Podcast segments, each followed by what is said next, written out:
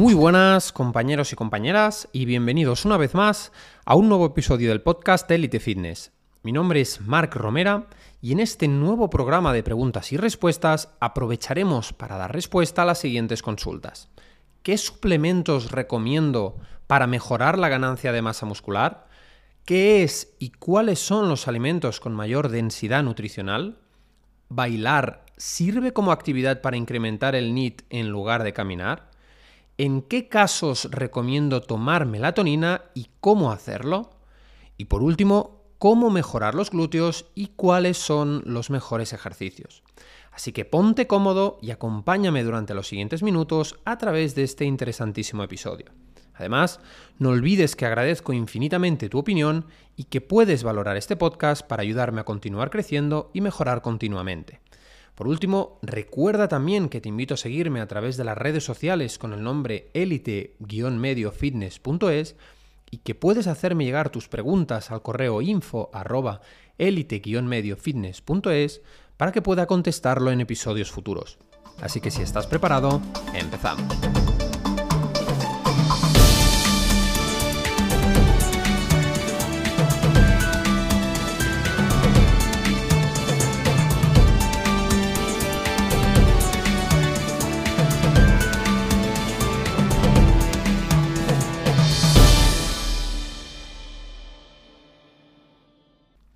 Y dando comienzo con el programa de hoy, María Molines, desde Lleida, nos pregunta lo siguiente. Hola Marc, hace tiempo que te sigo en redes sociales y me encanta tu contenido. Además, también aprendo mucho con tu podcast de salud y precisamente aprovechando este correo electrónico, te quería preguntar acerca de cuáles son los mejores suplementos para la ganancia de masa muscular, dado que existen tantos que es difícil saber lo que es cierto de lo que no lo es. Gracias por tu respuesta y enhorabuena por tu trabajo. Bueno, pues muy buenas María y gracias a ti por tu pregunta y también por tu apoyo. La verdad es que la industria de los suplementos es un negocio inmenso. Desde hace ya muchos años tenemos a nuestra disposición, tanto en tiendas de suplementación específicas como en gimnasios, centros deportivos o incluso en supermercados, todo un conjunto de suplementos o complementos alimenticios que anuncian que pueden ayudarnos a mejorar de distintas formas tanto nuestro rendimiento deportivo como nuestra composición corporal o nuestro estado de salud. Si bien es cierto que muchos de ellos están fuertemente evidenciados como la creatina o la proteína de suero de la que hablaré en detalle a continuación y sirven para contextos específicos y personas determinadas, en la práctica también existen muchos otros suplementos que apenas cuentan con respaldo científico, lo que crea cierto estado de confusión o desconcierto en el público general. Para empezar, valga la pena decir que ningún suplemento te ayudará si de entrada no comes, entrenas o duermes adecuadamente. Eso debe ser la base de todo. Luego tampoco esperes resultados milagrosos en poco tiempo. Piensa que salvo que tomes suplementos específicos para intentar cubrir una carencia específica, por ejemplo, en casos de anemia al hierro, en lo relacionado con el rendimiento deportivo, la mayoría de resultados se suceden a largo plazo, por lo que te debes eh, tener paciencia. Y pasando a responder específicamente a tu pregunta, en lo relacionado con la ganancia de masa muscular o hipertrofia, existen dos claros suplementos que cuentan con cientos de miles de estudios a sus espaldas y el consenso de la comunidad científica. Estos son la proteína de suero y la creatina. La proteína de suero está a medio camino entre un suplemento y un alimento. Se obtenía tradicionalmente del proceso de fabricación del queso y representa la mayor parte de proteína en la leche materna. Es sin duda la proteína de mayor biodisponibilidad, es seguida de cerca por el huevo, por eso la naturaleza la seleccionó para nuestros primeros días. En el caso de la leche de vaca, sin embargo, la fracción de suero es minoritaria, un 20%, y por eso tiene sentido aislarla. Pero el suero es mucho más que proteína. Además de sus fracciones proteicas, como la beta-lactoglobulina y la lactoalbúmina, aporta distintos compuestos bioactivos como la lactoferrina, el glicomacropéptido o distintas inmunoglobulinas, cada una con sus propios beneficios. En lo relacionado con la diabetes o la obesidad, la proteína de suero reduce la presión arterial y varios indicadores de inflamación, además de mejorar la función vascular o incluso la composición corporal. El suero disminuye el apetito a corto plazo y, por ejemplo, existe un estudio que demuestra que un yogur enriquecido con suero en el desayuno reduce la ingesta durante el resto del día. Este aumento de la saciedad y mayor pérdida de peso en general es en realidad un aspecto común de cualquier proteína, pero el suero destaca por encima de la mayoría. Produce, por ejemplo, más síntesis de masa muscular y pérdida de peso que, por ejemplo, la proteína de la soja. Otro beneficio adicional es que el suero ayuda a regular la glucosa en sangre en diabéticos, previene el síndrome metabólico, la resistencia a la insulina, reduce los triglicéridos y también mejora el hígado graso. A nivel intestinal, también es la proteína que mejor se asimila y que por tanto menores problemas digestivos presenta. Además, incluso podría tener efectos prebióticos y contribuir a mitigar la permeabilidad intestinal. En cuanto a la síntesis proteica, se sabe que en general el suero es superior a la caseína, la proteína de suero genera un mayor pico de aminoácidos esenciales en sangre, mientras que la caseína produce una liberación más lenta, aunque si ambas están presentes en su alimento de origen, como por ejemplo la leche, será por algo y de hecho parece que la combinación funciona mejor que cualquiera de ellas por separado. Por último, aunque la ingesta total proteica a lo largo del día es lo que cuenta, un buen momento para tomar proteína de suero es sin duda después del entrenamiento.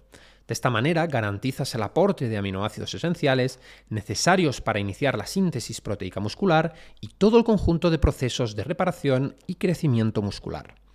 En cuanto a los tipos de suero, existen diferentes alternativas, siendo el concentrado de suero la más asequible, pero también la que contiene menor proteína y más carbohidratos y grasas, pasando por el hidrolizado de suero, que se dice que es la de asimilación más rápida, o incluso la proteína aislada, que es la que mejor contenido en proteínas tiene y la de mayor valor biológico sin la adición de carbohidratos o grasas. Pasando ahora a la creatina, es sin duda el suplemento estrella para optimizar tus ganancias de masa muscular, mejorar tus niveles de fuerza, facilitar tu recuperación energética y retrasar la aparición de, la fatiga, mejorando incluso el rendimiento deportivo. Igual que sucede con la proteína, existen distintos tipos de creatina, desde la monohidrato de creatina, la creatina crealcalina, la creatina fosfato, la creatina clorhidrato o hasta el citrato de creatina, creatina malato o creatina etiléster. La creatina se almacena en el cuerpo en forma de fosfocreatina, de sus siglas en inglés PCR, principalmente en el tejido muscular, contribuyendo a la resíntesis de energía, es decir, de ATP, a partir de la unión de un fosfato con una molécula de adinosindifosfato. Como he dicho, básicamente ayuda a mejorar los niveles de fuerza, amplifica los resultados de un buen entrenamiento de hipertrofia, retrasa la aparición de fatiga, reduce indicadores de inflamación, ayuda en los procesos de desintoxicación o incluso puede llegar a mejorar la salud coronaria o contribuir a la prevención, y este es un dato muy curioso, del hígado graso o la depresión. Aunque existen muchos mitos en torno a este suplemento, y aunque en muchos casos alimentos como la carne o especialmente el arenque cuenten con elevados niveles de creatina, en la práctica su uso prolongado ha demostrado ser seguro y efectivo, siendo con frecuencia la dosis de 20 gramos diarios con una fase de mantenimiento de 10 gramos la más utilizada. Por último, si tengo que recomendarte una, te diría que abogues por las que contengan el sello Creapure. Si además eh, contienen electrolitos, pues mucho mejor. Con todo, doy por concluida tu pregunta y pasamos ahora a la siguiente consulta. Nuestra siguiente consulta nos la realiza Eduardo Gómez desde Madrid y dice lo siguiente. Hola Marc, soy Eduardo eh, y quisiera preguntarte acerca del concepto de densidad nutricional y que puedas darme algunos ejemplos. Muchas gracias y enhorabuena por tu gran trabajo divulgativo. Muy buenas Eduardo y gracias a ti de antemano por tu respuesta. En realidad, cuando los divulgadores o profesionales de la salud hablamos acerca de la densidad nutricional de un alimento o bebida, estamos haciendo alusión a la cantidad de nutrientes por caloría del mismo. Por ejemplo, si comparamos 250 mililitros de gin tonic con 250 mililitros de caldo de huesos, nos daremos cuenta de que el gin tonic aporta básicamente azúcares y una cantidad ínfima de potasio, con un aporte de unas 171 kilocalorías, mientras que por su parte el caldo de huesos, en esa misma proporción, aporta mucha menos calorías, concretamente 39, una cantidad inexistente de azúcar, unos 7 gramos de proteína, de colágeno, una cantidad de 20 miligramos de colesterol y una cantidad muy elevada de electrolitos como el sodio, el potasio o el magnesio y también una considerable cantidad de vitaminas. Por otro lado, por ejemplo, si comparamos 100 gramos de hígado de ternera o de cerdo con 100 gramos de pechuga de pollo, veremos rápidamente que el hígado es un superalimento que gramo a gramo contiene más nutrientes que cualquier otro alimento. Es rico en vitamina A, vitamina B1, B2, B3, B5, B6, B9, B12, vitamina C, vitamina D, colina, omega 3 y varios minerales como biotina, calcio, cromo, hierro, selenio, zinc, potasio, etc. El pollo, sin embargo, aunque si bien posee un elevado contenido en proteínas en comparación con el hígado, posee un aporte mucho más inferior de hierro, potasio, sodio o fósforo e inexistente en otras vitaminas. Con todo, te ofrezco algunos de los alimentos con mayor densidad nutricional. En primer lugar, como acabamos de ver, las opciones más interesantes eh, en cuanto a, cantidad de nutrientes por caloría son el hígado, las especias, las verduras de hoja verde, los huevos, los moluscos, las sardinillas enteras, el salmón salvaje y la carne de pasto. Luego, en un nivel inferior, encontraríamos la mayoría de vegetales, los frutos rojos, otros pescados, las setas, otras carnes, la avena, las legumbres y algunos lácteos fermentados como el kéfir. Por último, en un tercer nivel contaríamos con las semillas, los frutos secos, los tubérculos, la mayoría de frutas, otros cereales enteros y el resto de lácteos. Con esto doy por concluida tu pregunta y continuamos con la siguiente consulta. Hola Marc, ¿qué tal estás? Mi nombre es Tamara y te escribo desde Alicante. Y antes de nada quería decirte que soy tu fan incondicional debido a todo lo que estoy aprendiendo contigo y gracias al contenido que subes cada día en redes sociales, en el podcast, en tu blog, etc. Gracias por todo. Mi pregunta es la siguiente. Últimamente, para lograr alcanzar mi objetivo de pérdida de peso, me he propuesto implementar el ayuno intermitente 16-8 todos los días que pueda, realizar una alimentación baja en carbohidratos y basada, como tú dices, en comida real y entrenar fuerza tres veces por semana. Ahora bien, como no tengo un trabajo, como tengo, perdón, un trabajo de mucha responsabilidad y prácticamente no tengo mucho tiempo para completar eh, los 10.000 pasos diarios, tal y como promueves en tus redes sociales, que dices que es un hábito imprescindible para aumentar el NIT, te quería preguntar, ¿bailar sirve como actividad también para incrementar el NIT en lugar de caminar? Bueno, pues muy buenas, Tamara, y gracias a ti por tus generosas palabras hacia el podcast y hacia mi trabajo divulgativo. Y he de decirte que me parece una pregunta muy interesante. Por supuesto, la respuesta corta es que sí. Para empezar, bailar es una actividad humana universal. Todas las sociedades cazadoras-recolectoras estudiadas usaban distintos tipos de danzas. Aunque la música y los bailes actuales son muy distintos a los de antes, cumplen funciones similares. Además, son una forma divertida de añadir más actividad física a nuestra vida y también mejorar nuestro estado de ánimo. Por si esto fuera poco, la música nos motiva y reduce la fatiga, mejorando a su vez el rendimiento físico. De algún modo, podemos atrevernos a decir que hemos nacido para bailar, aunque eso sea desde luego algo muy relativo en algunas personas. Desde los primeros meses de vida de un bebé, vemos como a medida que mejoran sus habilidades motoras, los niños son capaces de sincronizar sus movimientos con los ritmos musicales. Además, esta sincronización les hace reír, les gusta y mejora con precisión su coordinación. Por otra parte, los antropólogos debaten sobre el sentido evolutivo del baile y seguramente exista, dado que lo vemos en prácticamente todas las sociedades y aunque lo desconozcamos, debe cumplir con multitud de funciones.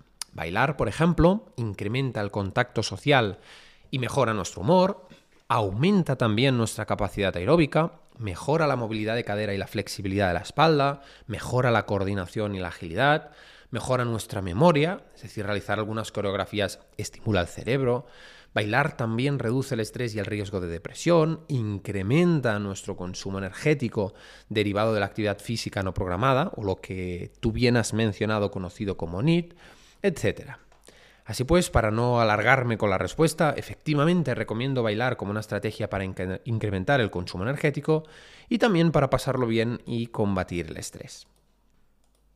Pasando con la siguiente consulta, que dice lo siguiente. Hola Marc, mi nombre es Esteban y te contacto también desde Madrid. Mi pregunta está relacionada con el sueño y te quería preguntar acerca de la, de la melatonina como suplemento. ¿En qué casos recomiendas tomar melatonina y cómo hacerlo? Muchas gracias. Muchas gracias a ti por tu pregunta, Esteban, y empecemos por el principio. La melatonina es conocida por todos como la hormona del sueño y una de sus principales misiones es regular los ritmos circadianos. Su poder, sin embargo, es mucho más amplio y mejora nuestra salud de distintas maneras. Por un lado, la melatonina mitiga el jet lag asociados a vuelos intercontinentales que implican fuertes cambios en los usos horarios, desequilibrando nuestros ritmos circadianos y comprometiendo nuestro sueño. Se dice, por tanto, que la melatonina en estos casos, tomada antes de dormir en la hora local del lugar al que viajamos, es una buena idea. Por otro lado, la melatonina ejerce un poderoso papel antioxidante del que se suele hablar muy poco. Además, también se ha demostrado, ha demostrado combatir el insomnio y en ese sentido, utilizar dosis de entre 0,5 miligramos y 2 miligramos de acción prolongada puede contribuir a mejorar nuestro descanso y optimizar el entorno del sueño.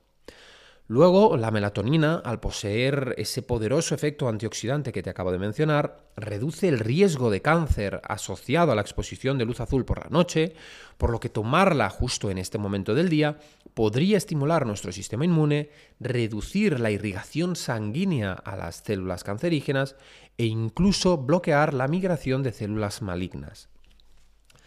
Luego, mucho antes de que la melatonina adoptase su función señalizadora de la oscuridad, era ya usada por las mitocondrias para combatir los radicales libres que se liberan al producir energía. De hecho, algunos estudios científicos proponen la idea de que las mitocondrias fueron las primeras en sintetizar melatonina y que sigue siendo su principal antioxidante. Por tanto, la melatonina eleva la autofagia en las mitocondrias y participa en la biogénesis mitocondrial. Luego, hablando de la suplementación con melatonina, la administración de este suplemento exógeno en dosis de entre 0,5 y 5 miligramos ha demostrado ser segura y no generar dependencia. Sin embargo, antes de abogar por la suplementación, siempre te recomiendo implementar ciertas prácticas que probablemente la eleven de manera natural. Primero, limitar la luz artificial por la noche y aumentar la luz natural durante el día.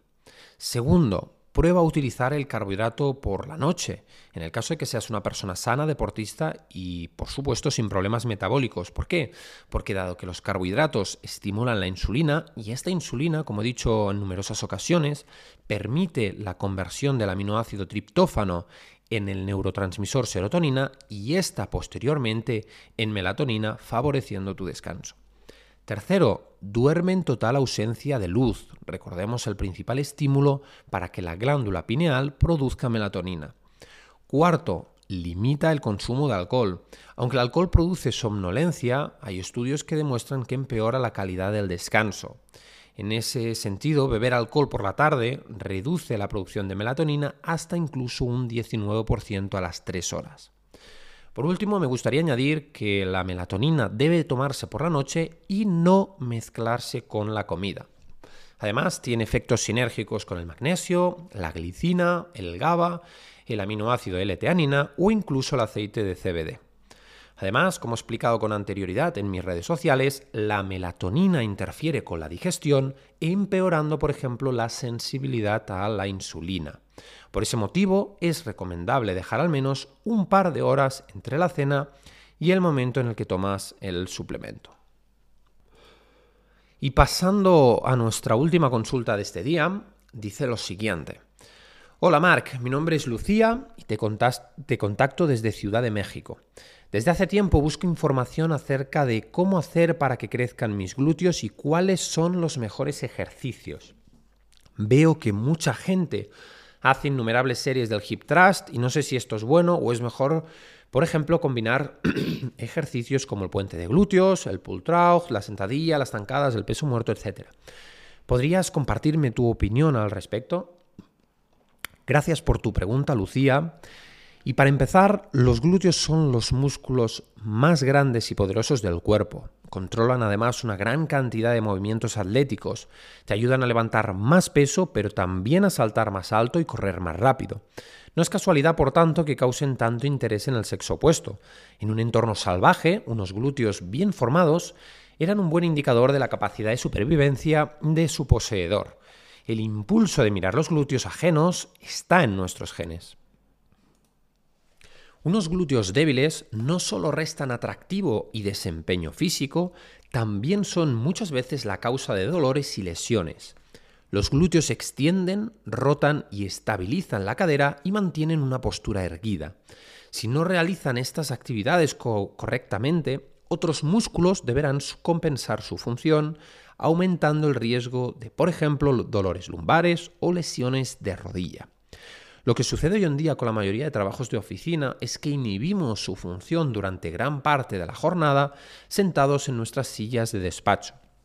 Luego además nos pasamos el resto del día sentados también en un vehículo, desplazándonos a todas partes, además de las horas que invertimos en dormir. Todo ello hace que la necesidad de tener unos glúteos fuertes sea mayor. Los glúteos son en realidad un grupo muscular formado por tres grandes partes diferenciadas, el glúteo mayor, el glúteo medio y el glúteo menor. El glúteo mayor o máximo es el músculo más grande y superficial, representando dos tercios del tamaño total. Es un potente extensor de cadera, es decir, la empuja hacia adelante. Contribuye, por tanto, a enderezar tu cuerpo en la subida de movimientos como el peso muerto o la sentadilla, y es, de hecho, la primera razón por la que aconsejo introducir estos ejercicios y movimientos en cualquier entrenamiento de glúteos. Por otra parte, el glúteo medio, junto con el menor, rotan la cadera hacia afuera y abducen la pierna, es decir, la separan del cuerpo. La debilidad del glúteo medio suele derivar en mala estabilidad y en dolores de espalda baja. Los glúteos son músculos versátiles involucrados en multitud de movimientos, por eso la mejor forma de entrenarlos es incorporando distintos planos y ángulos, variando también el volumen y la intensidad de los ejercicios. Además, distintos movimientos involucran en mayor o menor medida distintas porciones de cada uno de estos músculos que forman los glúteos, logrando un estímulo mayor gracias a una buena combinación. Dicho esto, no debemos olvidar los principios básicos del entrenamiento. En la base deben estar siempre los grandes movimientos, que en este caso serían tres, el hip thrust, la sentadilla y también el peso muerto.